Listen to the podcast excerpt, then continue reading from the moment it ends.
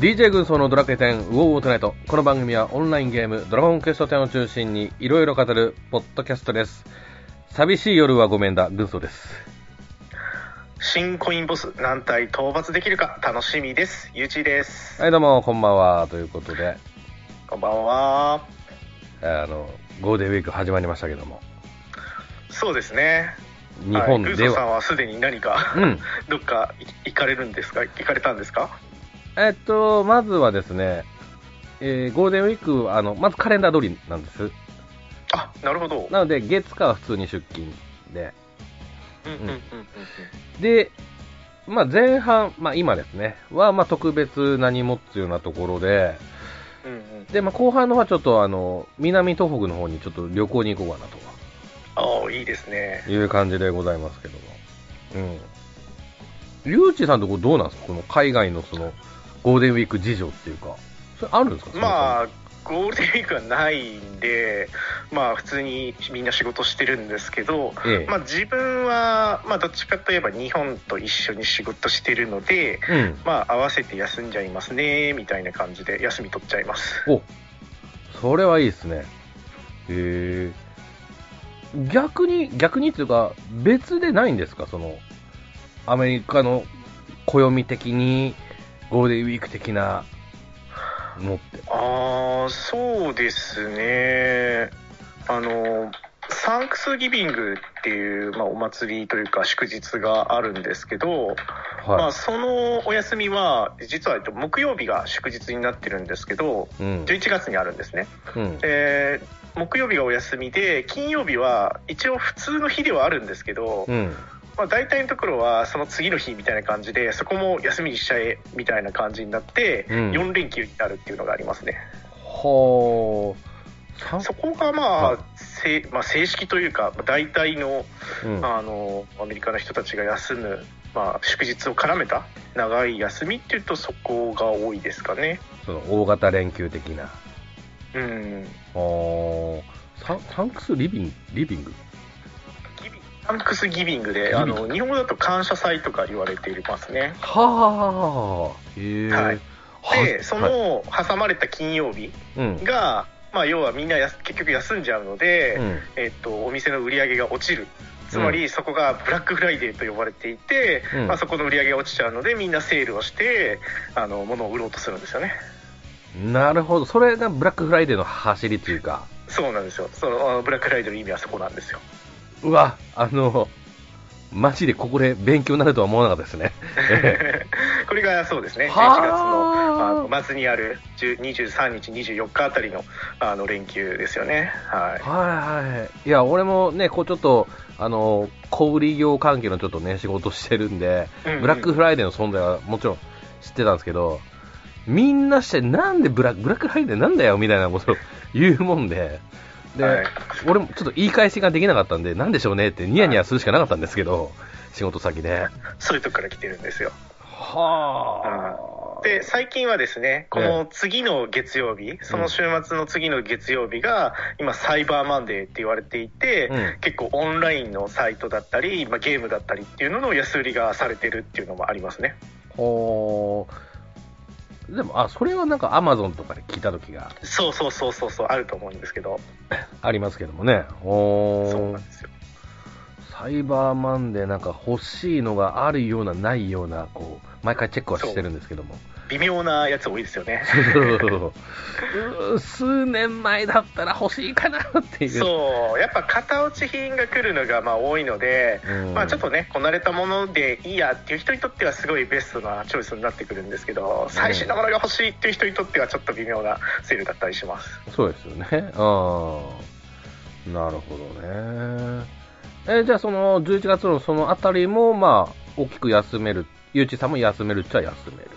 そうですねあの逆に今度、現地の人がいなくなっちゃうので、一緒に仕事する人がやっぱいなくなっちゃうので、うんそっちもまあ大体お休み取っちゃいますかね。うでんただ、ちょっとアメリカと日本で違うところは、えええー祝日の場合って、うんお店も休んでること結構多いんですね。うん。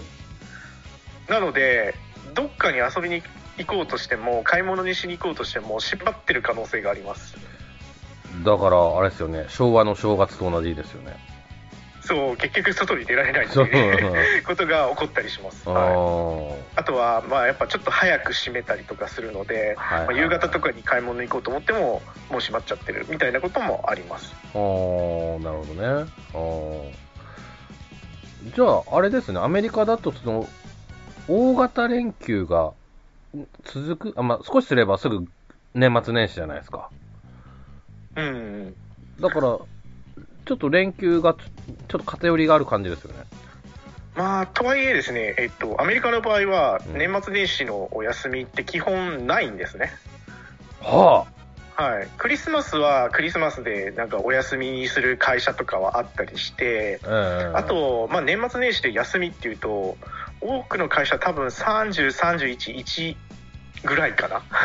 あうんほとんど休みがなくて、まあ、年末年始だけお休みですって決まってるところがあって、まあ、それは祝日じゃないんですよねーうんうんうんうん。で大体の人はなのでクリスマスからその年始のお休みまでの間を有給休暇で埋めてしまうんですねうーん。っっていうような休み方をしますうんなので人、によるのでうん。全然仕事してる人はほとんど毎日会社にいたりしますはあ、なるほど。で1日2日あたりからもう仕事みたい な雰囲気ですねあーどうなんすかね、スタートダッシュ的な感じとなんかかっこいいようにも見えますけども。そうですねうんまあなんかまあ自分の場合は日本とうんアメリカと両方で仕事してるので、うんうんむしろそういうふうに分かれて休み取ってくれた方がうん。あの片一方ね動いてカバーできるっていうのがあるんで、うん、うん。いいか。なって思いしますけどねうーん。まあそういったちょっと休み系の文化の違いはもう慣れま したかそうですね自分たちの場合結構いいとこ取りしてるんで両両方休んだりまあどっちかはやっぱり出たりとかってまあいろいろあるんですけどまうあんその辺は臨機応変にやってますねうんうんうん。なるほどね。あーちなみに、まあちょっと話広げますけど、もう、そちら暮らし、もう 3, 3年4年ぐらいとかじゃないですか、大体。そうですねはまだこれ慣れないってある、ありますい慣れないことあそうですねやっぱりこっちで自炊するってことをほとんどしてないですねーあー、まあ。やっぱちょっと外食に頼ったりとか、うんで今最近あの会社の方にもやっぱ出勤してるんで、うん。まあね、家で作るってわけにもいかないのでコロナの時はねずっと在宅勤務でうん。あの家で作ったりとかできたんですけどはい。やっぱそうはいかないので、えまあ、昼間とかはやっぱり外食に頼りがちですねえ。うーん、なるほど。あーあの、文化的なところではないです。文化的なところ言葉ぐらいですかう。ーんまだちょっと大変ってまあそうですね言葉はやっぱりまだわからないものはいくらかあったりしますけどうええーん文化的なところええ例えばなんかこういう儀式が突然起き て、なんかこう、ぬうわーってなるとか、なんかそういう、とか。文化というか、まあ、天気で、ええまあ、ちょっと一つあるのは、まあ、雪降ったりはしないので、うん、冬を感じることがないっていうのは違和感ありますねずっと、うーんう。ん、で寒くなるって言っても夜寒くなるみたいな感覚で、うん昼間は結構、まあ、長袖 T シャツぐらいでいけるかなぐらいにしかならないので、うん。まあ、そういった意味ではもう全然冬を感じれなくて、まあ、ニュースとかで日本はなんか大雪ですみたいなニュースを見ると、 うん。あああそうだったっけみたいな感 じであ。あのそうですねなんかちょっと脳が追いつかない処理が追いつかないみたいな感感覚にあある。なることはありますねまあ季節がないって言いますけどね。うんじゃあ、あれです、感覚的に、初夏的な感じですかまあ年中初夏ほぼもう春と夏を行ったり来たりしてるみたいなそういう感覚ですよねあーはい、この辺はこの辺りはまあ結構温暖な気候で、はうんい、そういう感じですあ。いいですね、それって。そうなんですよね、まあ、過ごしやすいといえば過ごしやすいんですよね、そういう気温の変化が激しくないっていうところで、うんまあ、自分、そういうので結構体調崩しやすいところもあったんで、うーん。強いてあれですか、あの、サイクロン的なところですか。あーえっとそれはですね、えっええと、アメリカの中でも中部の方なんですよね、あぜ全域じゃないですね、あれ。あれそう全域じゃないんですよなので西海岸とか、まあ、東海岸側はそこまでそういった被害はもうほぼないですねうーんうんあじゃあもう本当に平和じゃないですか気候に関して結は構平和だと思いますはいあー地震もほとんどないですしね、あまあまあまあまあまあうん、うんまあちょっと逆言うと地震起きた際はちょっとっていうところですよね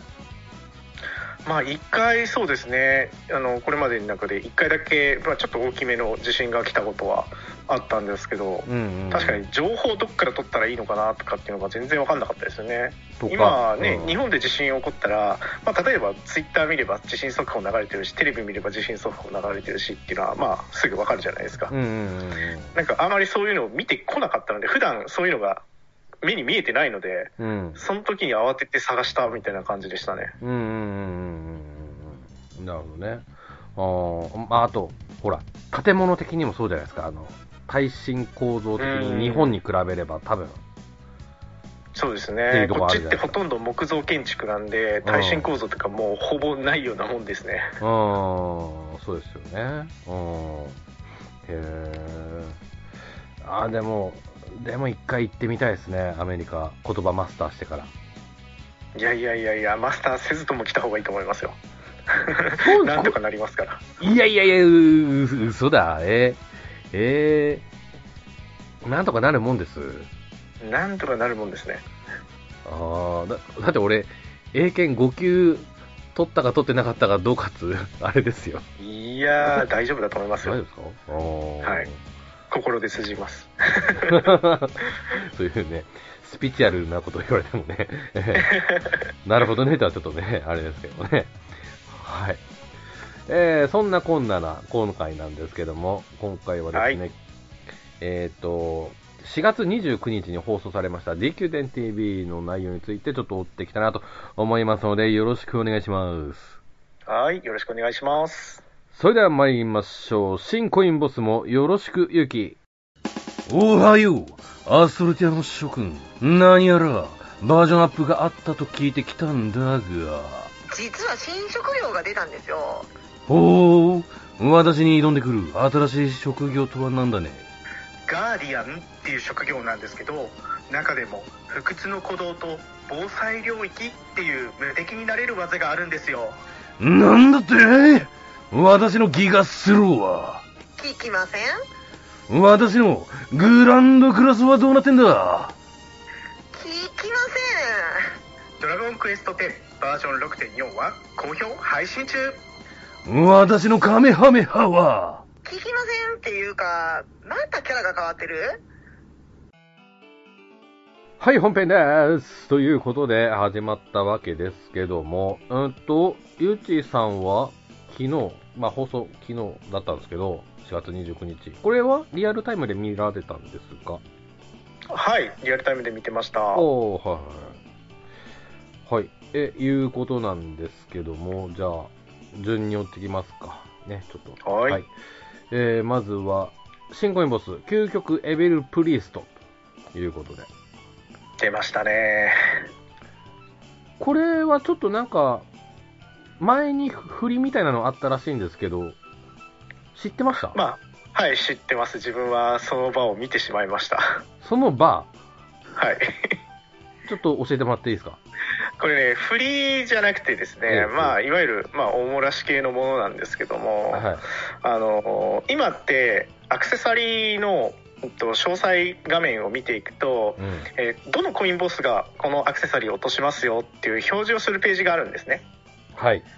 でこれが、えっと6.4のアップデートの次の日に、はい。えーここが、まあ、ちょっと多分更新されてしまったんでしょうねで、はいその時にですね、えーこの 究極エビルプリストが落とすと、は究い。極エビルプリストのコインがあるという表示がそこにされてしまっていましたあー、なるほど。はい他にもまあいろんなところでちょっとこういう関係のものが、うんあのあったみたいなんですけども、まあ、それはちょっと私が見たわけじゃないので、うんうんあの直接は言いませんけども、うんうんはいまあ、いろんなところでうんこういったコインボスが出るんだという情報がちょっと広まってしまったようで、で確かですね自分の感覚だと翌日には朝、あのログインするときに、うんあのアップデートが入ったんですよね、うんうんうんメンテがないのに。うんであれなんかこれおかしいなって思ったらそこで消えてました。うんうんうんそういうことかとはあーい、なので、まあ、完全に あの消し忘れというか、おもらしな状態でしたね。うんうんうんうんうんはなるほどねえーちなみに私は全く知りませんでしたあもう1日だけだったと思うんですよ、本当にこれ。いや、あのーうん。だし、こう、ツイッターのあれでも、一応、まあ、俺、こまめにどっちかっていうと見てる方ですけど、それでもちょっと知らなかった方だったんで、まあ別、別にいいんですけどね。えええなるほど。その背景がちょっとあったわけですね。そうなんですよおー。なので、まあ、ちょっと面白くないなと思い ながら、はい、待ってました。あまあね、ちょっとね。うん。え、それ、えそれがいつの話でしたっけあの6.4の公開日です。なので、い1あの月です時よね。に、そうですね、あの前に、ね、いつも年末でクリスマスのプレゼントでアクセサリー送ってくるじゃないですか、ラストチョーカー。はい。そう、そのラストチョーカーが、ああ、あるよねとかってちょっと眺めてた時に、はいそう発見しちゃったんですよね、6.4のアップデートの時に。だから、だいぶ前の話ですよね。そうなんですよ。あの、キャップ譲ってですよ。これが、あの、えー、まあそうだな。1ヶ月から2ヶ月ぐらいのね、間がまだあれば、まああれですけど、うん実質4ヶ月ぐらいじらされたっていう、 そういうことなんですよ。 4ヶ月、5ヶ月です長かかっ。た。このじらされ加減が、っていうとこじゃないですか、ちょっと、 そうですねもやっとしてるのね。だからこれで全然違うボスだったらね、またそれすごく面白かったですけどね。まあ素敵なまあそんなことはなかったです。素敵な裏切りではありましたけどね。うん、そうそうそう。あーあ、じゃあ俺逆に知らないで幸せだったかもしれない ですね。んそうそうそう、絶対そう。はい。はい。ということで、えっ、と、はい実装日なんですけども、5月1日はいということで、こちらが配信、えーされる頃にはもうっていうような感じなんですけども、うんううんん。まあね、パッと見早いっていうね、ちょっと見方できますけど。いやー早いですよ、みんな、え、2日で実装しちゃうんだみたいな感じで、うん結構みんなね、驚きの発表でしたね、これ。うんうんうんただ、ちょっと冷静に見てほしいのが、こう6.4って期間っていう流れで見れば、あとチャートなんですけどね、って思いながら。まあそうですね、え一番最後のアップデートと言っても過言じゃないですよね。うん。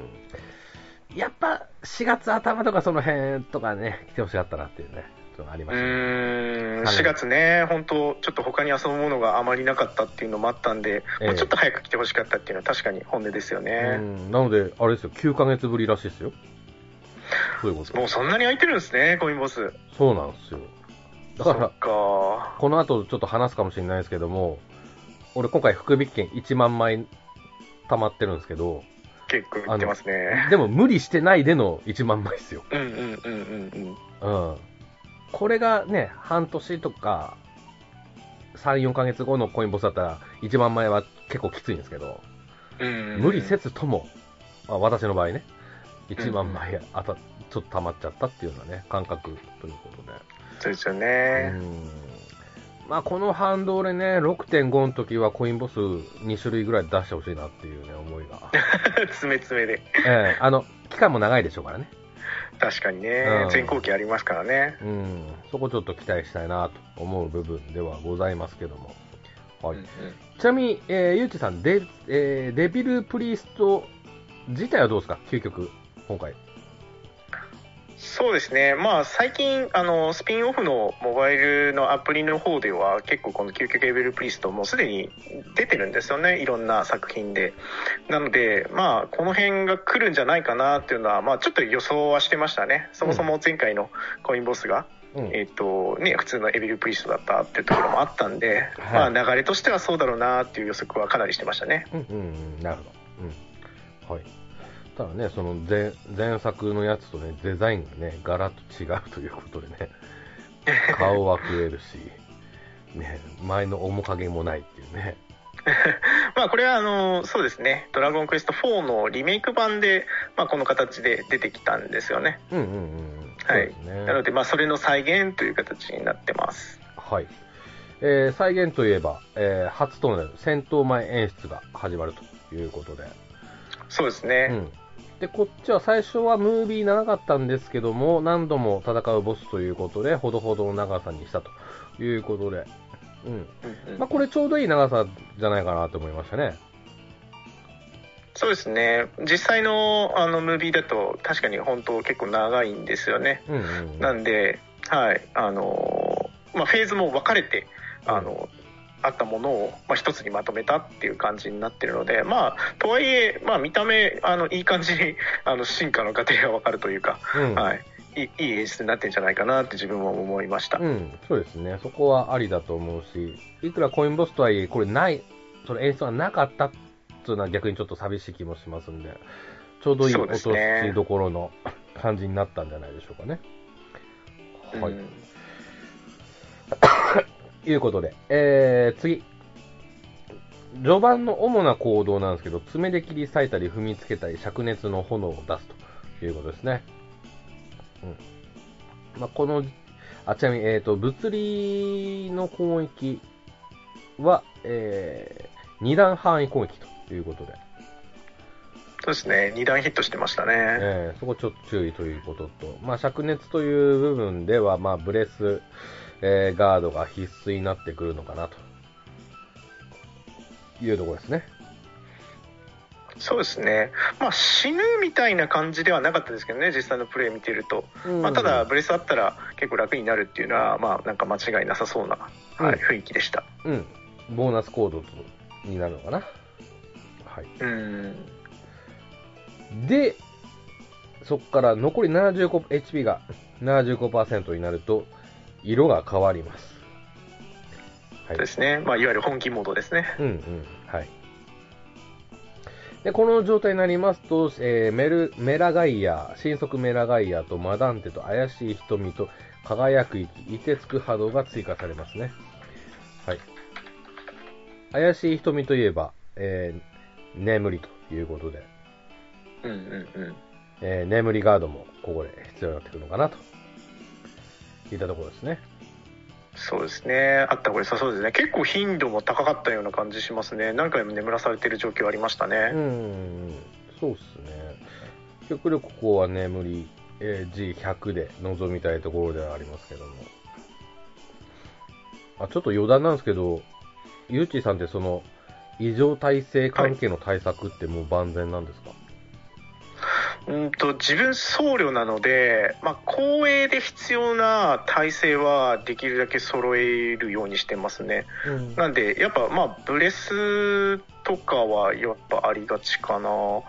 で、普通のガード体制的なものだと、はいはい。状態異常ええ。に関しては、まあ、近接しか当たらないものとかって結構多いので、うんまあ、そういったものはちょっと省いたりしてはいますね。うん。指輪関係は、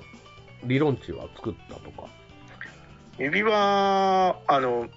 昔のね、普通の、えっと体制80%の指輪は作ってますけど、ええあの自分エンドコンテンツ行ってないので、選手募者のやつは作ってないですね。ああ、そこはまあ、私と一緒ですね。うんうん指輪使って、ベルト使って、宝珠で100%みたいな、そういうのは時々使ったりします。うんうんうん、そうですね。ううんん。はい。ということで、うんと、番組内では討伐できたようでして、で、その時の構成がパラ、えーガーディアン、動物界、僧侶ということで、あの、まあ、火力構成、火力特化構成ではなかったですね。そうですね結構時間はかかってたなっていう印象はありましたね、うんただまあ結構やっぱ安定してなんか倒せてたみたいなそういうふうには見えましたうんうね、んうんまあ多分きっと、その視聴者の皆さんに、あの敵の攻撃パターンを見せるためにっていうことで多分、わざとこういった感じにしたのかな。あの、火力食料は、職業はあんま入れなかったのかなっていうね、ちょっと見方をしたんですけども、うん。パラディも序盤活躍してましたもんね。押せましたよね。そうですねあの押せたっていうのはちょっと意外ででしかも途中から押せなくなっていたみたいな、ね、こともコメントされてたので、あはいそれちょっと面白いなって思いました前半とね後半で攻め方がちょっと変わるっていううーん。あれってこう、パラとガーディアン2人で行っても押せなかったんでしたっけどうで したなんか押されてたように見えますよねうんちょっと詳しく ちょっと忘れちゃいましたけど、うんうんなんか押されてる局面の方が多かったような気はしてたんですけどうん、まあでも、も結構どっちかが死んでる場面もあったんでちょっと定かじゃないですけどうんうんうんうん、そうですね、うん。はい。ということで、まあちょっと詳し、あまあちょっと次のウオの時にこの辺、もし新しいのが、こととか、いろいろ分かれば、また話はしたいんですけども、見てみたいですね、ええまあちょっと、えーコインボスの情報としてはこういったところ。で、えー新アクセサリーということで、えーラストチョーカーということで、はい、えー約4ヶ月、5ヶ月ぶりにこはい う、どうするかこうするかを考えまたここが見えるようになりまし見たえる。ようやく。長かった。はい。長かったですはいということで。 えーい結局これは伝承で、えーつけれるところですね。そうですねババトトルルとチョーカーと中世のチョーカーからラストチョーカーへっていうところですねそういうことですね。はい。で、あ、それからちょっと今、手元の資料にはなかったんですけど、いろいろなんか修正入るみたいですね。あの、合成の回数のところ。あそうですねここ最近あの新しいコインが追加されると、まあ、1個ずつ、まあ、押し出す形で緩和の方向に向かっていくっていうふうになってるはずですねうん。そこはすごくいい、えそうですね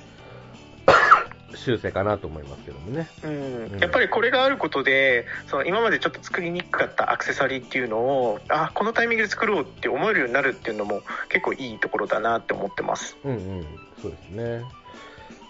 ただそんな中、あの、あれはブレなく変わってないですね。あの、ドラゴンのあれから手に入る。なんですかあれ愛の思い出でしたっけはいはいはいはいあの愛の思い出王女の愛かな王女の愛 か。うえん、え、王女の愛のあれはブレずに。ええ、まああれはもうねロマンアイテムだと思いますよ ああまあ、あのロマンアイテムですけど、まあ、まあもうやり込みのあれとして完成されてますよね、ある意味ね。そうですねそうですね逆にあれが緩和されるとちょっとあのうってなる人多いんじゃないですかああ、 なえるかもしれない。 うーんそこのちょっとロマンを追い求めようぜって俺言うかもしれないんで。そうですねうんそこはもう置いといた方がいいと 思いますそうですね。うん。そこはちょっと今後もブレずに変えないでほしい。そうですねということうで。んはい。はい、えーと、そんな中、リリース記念スペシャルキャンペーンが5月1日に1日から、えー5月8日まで、えー行われます。毎度おなじ待っみてのま、したはい、えー無料100円、2回とか、えーと、10連から1000連福引きでのジェム、おジェム割引、ジェムの、おジェムの特売などありますね。はいはい。そうなんですよだからこれがねあのコインボスのその配信感覚が長くなっちゃうとうん。このジェムの安売りキャンペーンが来ないんですよねうんうんうん。だからこれも多分ねジェムを使ってる人にとっては結構困ってたんじゃないかなと思います今回なるほど。おーあ確かにそうだな。俺、俺もこういう時にだけ OGM 買うんですよ。うん絶対ここで買うのが得だと思うんですよねうん今これ以外に安売りってしてないのでうんうんうん。ちょでうどこ、れが今回すげえ長い間空いちゃったんで自分も実は追加でジェム買っちゃったぐらいなんですよね今まではそんなことなかったんですけどうんうんうん、そうですよね。だから9ヶ月ぶりですからね。うんそう。だから、俺もちょうど今日で OGM が切れて、うんうん、あ、ようやく買えるわ。ギリギリギリギリ。ギリギリですね。えそうですねえっていうことはちょっとあったんでね。うんうんうんここはちょっとぜひチェックしてください。はい。えー、次、モンスターバトルロード協力チャレンジバトルが5月10日から5月28日。はいこれも人気ですよねそうですね。もあります。はい。えーそれから5月17日から5月28日に大魔王ゾーマイの挑戦が再演イベントです。ただ、えーと、報酬が追加で、凍てつく波動レンズと、えールイーダ印象がもらえますね。これいいですね前回も追加あったんですけど今回もちゃんと追加があっていい感じですねそうですね。うん。単なる3円で終わらせないのはいいことだと思います、うん、そうですね。はい。えーっと、それからですね、5月発売の V ジャンプの特典アイテムで、8年前に手に入れることができたら、えーシュパルトエッジが手に入りますと。で、それから、えーとエビル・プリストのメダルもつきますということですね。はいはい。シュパルトエッジの存在は知ってましたかいやーこれこの時プレイしてなかったんで全然知らなかったでーそうすそうなんですね。うん。はいこういうのあったんですよ。あの、ブリーチの久保太斗さんがデザインしたっていうね。らしいですねそうおっしゃってましたね、うんやっぱコラボ武器って結構そのドラクエの世界観からやっぱ離れたところから寄せてきてるので、うんなかなかやっぱこういう形ってもともとないものだから、そういった意味ではねやっぱかっこいいなって思いますよね、うんちょっと他の人と違っていいみたいなうんところはちょっと感じますよね、そうはでいすね。あと、まあ、私もこのデザイン的にはちょっと好きで、この青、えっと、黒と赤のコントラストというか、こういった色合いのうんいいやっつす好きなのでね。うん。でね、この8年前だとまだバージョン2が始まったぐらいおーそれぐらいなのか、ええで、この時の片手剣って、まあ、日の目が出てきたばかりのあれだったんで、おー確か。うん。あの、宝珠システムが出る前までは全然、片手剣なんか、おーあんま使えなかったんですねあんまっていうか、ほぼほぼ。ほぼ あれこの当時の片手剣っていうと使えたのは戦士バトは魔い。法戦士はいたのかな、魔戦はいました。ああいるそ多ええ分そこぐらいまでですよね、うん。うーんだからその片手剣強くなったってけど、あの、なんだっけ、あの、ほ、炎切りみたいなのああるじゃないですか。火炎切りか。火炎切りはいはいはいはいあれの強化具合で驚いた記憶があるんですけど、うーんその前まではなるみほどたいな。うんだから、この時に、いや、片手剣出されてもなって、まあ、かっこいいんだけど、あー逆にこれどこで使うんだみたそいうなかっこいいんだけどもっていうのあったんですけど、うん。で、今は全然ね、片手剣人口も全然いるので、そうですねうん。これの二刀流なんか結構様になるんじゃないかなって。なるほどな確かにこういうなんか一つの武器種だけに対応したものを出す場合って確かにその時の流行りとかにも考えないと本当はいけないんでしょうねうん。うんうんうん。んそうですね。これねこれをどんだけの人が楽しめるんだろうっていう うん、だから逆に今出てよかったのかもしれないですねなんかまた日の目を浴びてよかったのかもしれないです、そうですね。全然、うん、ありかと思いますね。なんかこういう形で昔のコラボをしたものとかを復刻していくっていう話もちょっとされてたんで他のね、アイテムもちょっと期待したいですよねあればうん。そうですね。あれば、まあ、できるだけ早いペースで、長い期間やってほしいなっていうね。うーんうん、ただ復刻するだけのことだと思うので、うんうんうんと思いますけどもね。はい。えーと、それからですね、公開生放送続々開催決定ということです。えーと、6月10日、次回になるんですかね、えー北海道函館開催、えー4月8日土曜日、愛知県名古屋開催、秋以降九州地方開催予定ということになってますね。うんと、あれ次6.5っていつからでしたっけまだ発表にはなってないんですよねなってないけども、で、はい、ロードマップ上は6月の中に書いてあるのであ、じゃあ、自分もちょっとこれ今すごく考えてるんですよねどっちなんだろうと思ってあーじゃあ5月の多分中旬か終わりぐらいに、情報会普通にやって、で、もしかしたらこの6月10日の時に6.5一発目の TKTV なのかなって思った可能性はあると思いますね、そういうあのコメント入れてる人いましたね、うん5月末に、そう通常会やって、りもしかしたらそこからの間にもうあるパターンと、うん、うん、やっぱり10日より後のパターン、この2つのパターンをあの想像してましたね。うんただ、その6月のあのイベントはい、で今そのえーっ、となんだっけなバトルロードかうん、えバトルロードじゃないなえっとあのコロシアムの方のイベントあるじゃないですかうん、うん、はい、はい。あれがなんか6月にあるはずなんですよねはでそそれをまた いでアップデートってしないような気がするんですようんいつもって、うん、うん、うん、うん、うん。はい。なんでそれを考えると6月初めってちょっと無理そうだなって思っちゃうんですよねうーん。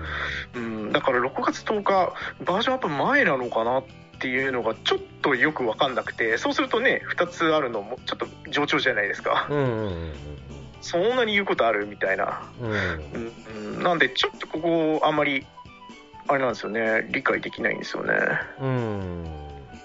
コロシアムのやつはあれあれですねバトルグランプリですねはい、はい。これ、が5月の末から6月にかけて書かれてるんですよねそこがちょっと自分が今謎だなと思ってるところですうーん。まあもしかしたらまたいちゃうのかもしれないですね。うん、まあ、そまあ、それはそれで全然いいんですけどね。 5月頭パターンかな。うん。うん。あとはまあ、だってそうじゃないとね、6月10日話すことないですもんね。そうそうそうそうそう。うんねだから、ね、6.5前期もうプレイされましたかみたいなうんスタートなんじゃないかなっていう予想はしやすいですよね。そうであればね、番組も進行しやすい部分もある、やりがいがありますよね。うん、そうでなきゃね、この間みたいにまた、えーえ鉛筆バトルやりますかみたいな 感じになっちゃいますからね。そうそうそう。うん。まあそこはちょっと、えーもう少しすればわかるかなと思いますので、待そっうてみでますしょう。ね。次の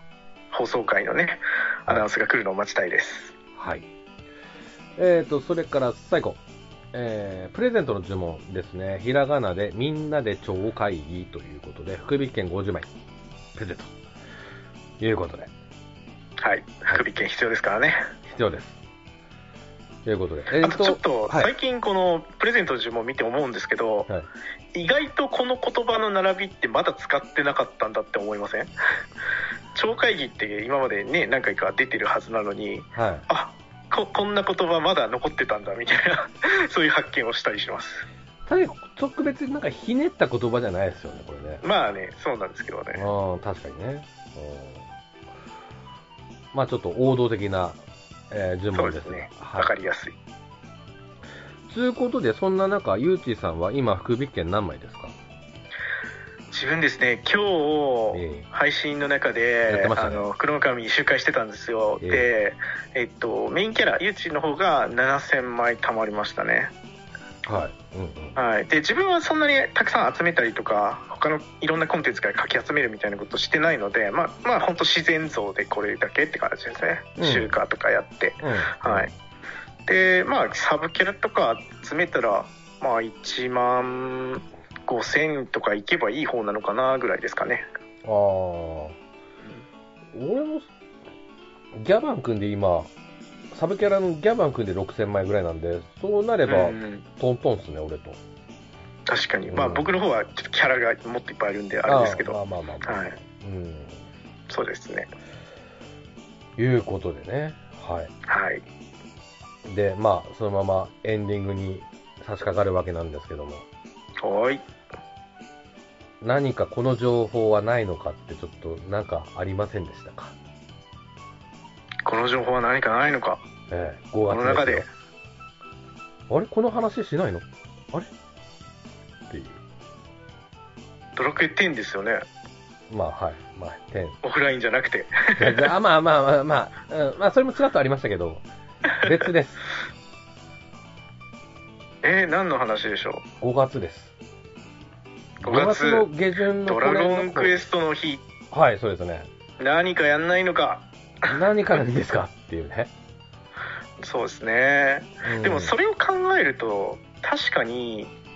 あのー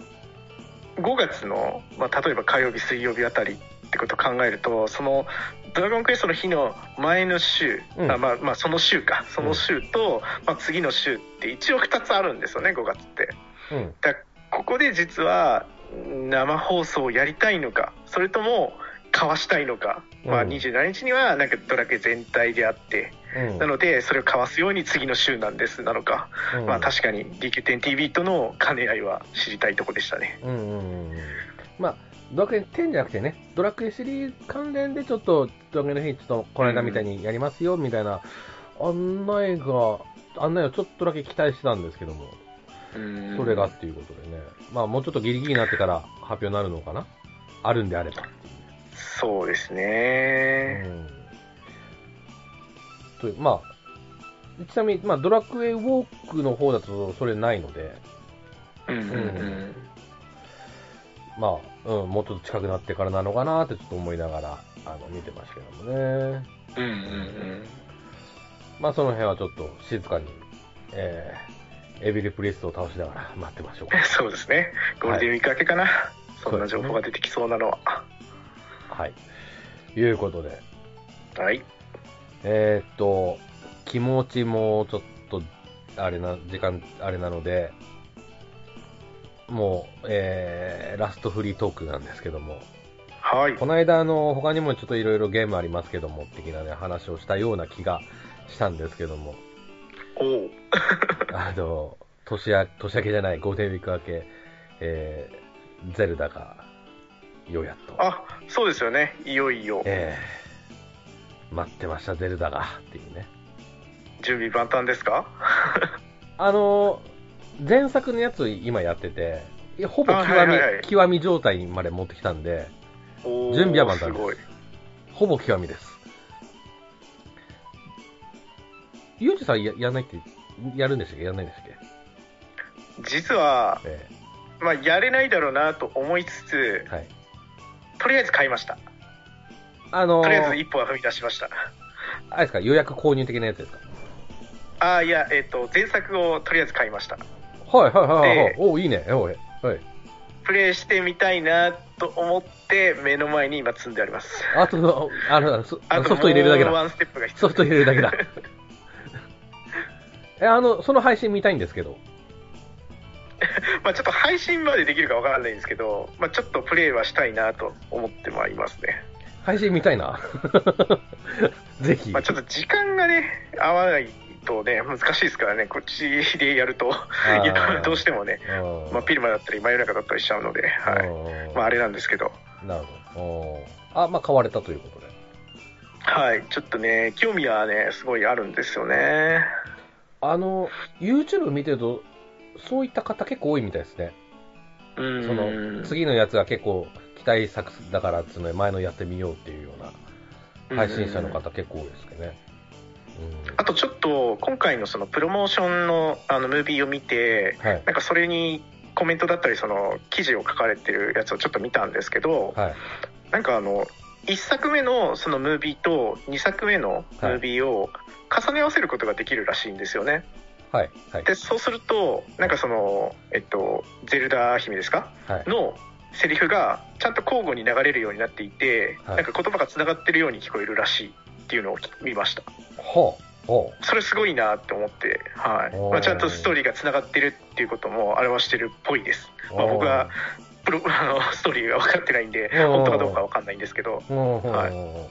なんかそういうネタもちょっと仕込まれてるみたいですよ。ああ、じゃあ、一作目やらないのって感じですよね、それはね 知ってた方がいいんでしょうねきっと、うんやりましょう。あの、俺の中でいろいろ、まあ、幅広くゲームやってたっていうあれじゃない人間じゃないですけど、幅広くゲームやってますっていう人じゃないですけども、そんな俺でも、えっ、と、生涯トップ10には間違いなく入るゲームですからね、ブレスおオブザワイルド。ーおーいやでも本当実際うん自分の友達でも勧めてくる人はすごく多いですよねこれはあうあ、んそうっすよね。うん。これはちょっとぜひやってほしいなと、心から思います。で、ちなみに6月なんですけど、はいはい。 FF16。あ、もうついにそんなとこまで来てるんですね。はい。出まして。早いですね。うん。あのね、今、はるかさんがピクセルリマスターやってるんですけど、うんうんうんうんその関係もあって、ど、どっかのタイミングで、この、あの3人で、まあ、ファイナルファンタジー会もちょっとやりたいなとは思ってて。なるほど。ちなみに、ファイナルファンタジー歴ってどうなんですかゆう自分はきさん。うん678だけやってる人だったんですよね。はい。そうだからそこしかやってなかったんですけどそれこそ今出てるそのピクセルリマスターでええ1から5もやりましたなんで8まで終わってるみたいな感じです8までやってる。あの、は記憶は置いといてですよ。いはい記憶は置いといて。おー8まで。9が、9以降はないですね。そうなんですよね9以降は自分やらなくなっちゃったんですよね、あの、これもあれなんですけど、あの、私、ファイナルファンタジーの中で一番は9なんですよ。ほうなるほど9やってほしいんですよ。今日もう進め9たばっかもなんでかすそういう一一回なんかそういうの出ましたっけなんかコレクション的なやつってけど。えっと、リマスター出てます。あですよね、ええそういうのがあったんですよね、うんうんうん。あああないないこれかああなるほどの、9は確かにこれも評価高いですよねえーちょっと長いんですけど、うんやりごたえはある、うん、感じで、ちょっと、近年のちょっと、FF にも俺ちょっといろいろ文句あるん で、あの、まあ、16に関して結論言うと、俺は買う予定でいます。うんうんうんうん。で、10、俺先の FF、俺ちょっとついていけなくて、うん16でダメだったら俺もう完全に卒、もうやめようかなって思ってる。おおなるほどフ本当のファイナルですね、ファイナルファンタジーだァけイナルファンタジーがファイナルしてしまう、ええ俺のファイナル、そこ、うん、そこになるのかなっていうのはね。うんううんん。そこは、チェックの予定はないあ16ですか、はうーんまあ特にその続きものとしてやるっていう意識はなかったですい。ねああ、予定はちょっと考えてなかうんった。あの自分あんまりええアクション好きじゃないんですよあ好きじゃないっていうかあの下手なんですよはい、はい。なんで最近のその FF 特にそうなんですけど10 11の後半から12あたりからですかね結構アクションしなきゃいけないんですよね、ああ。でそれがもう難しいってまあもう先入観持っちゃってるんで、まあ、それで特にあのあすぐ買おうっていうふうにはならないことが多いですね、それ言うと、今回の16、完全にアクションって言ってますからね。そうなんですよねんだからやっぱ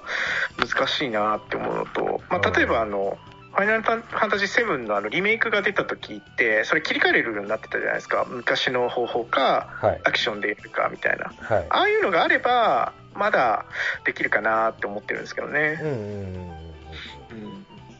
そう結構アクショ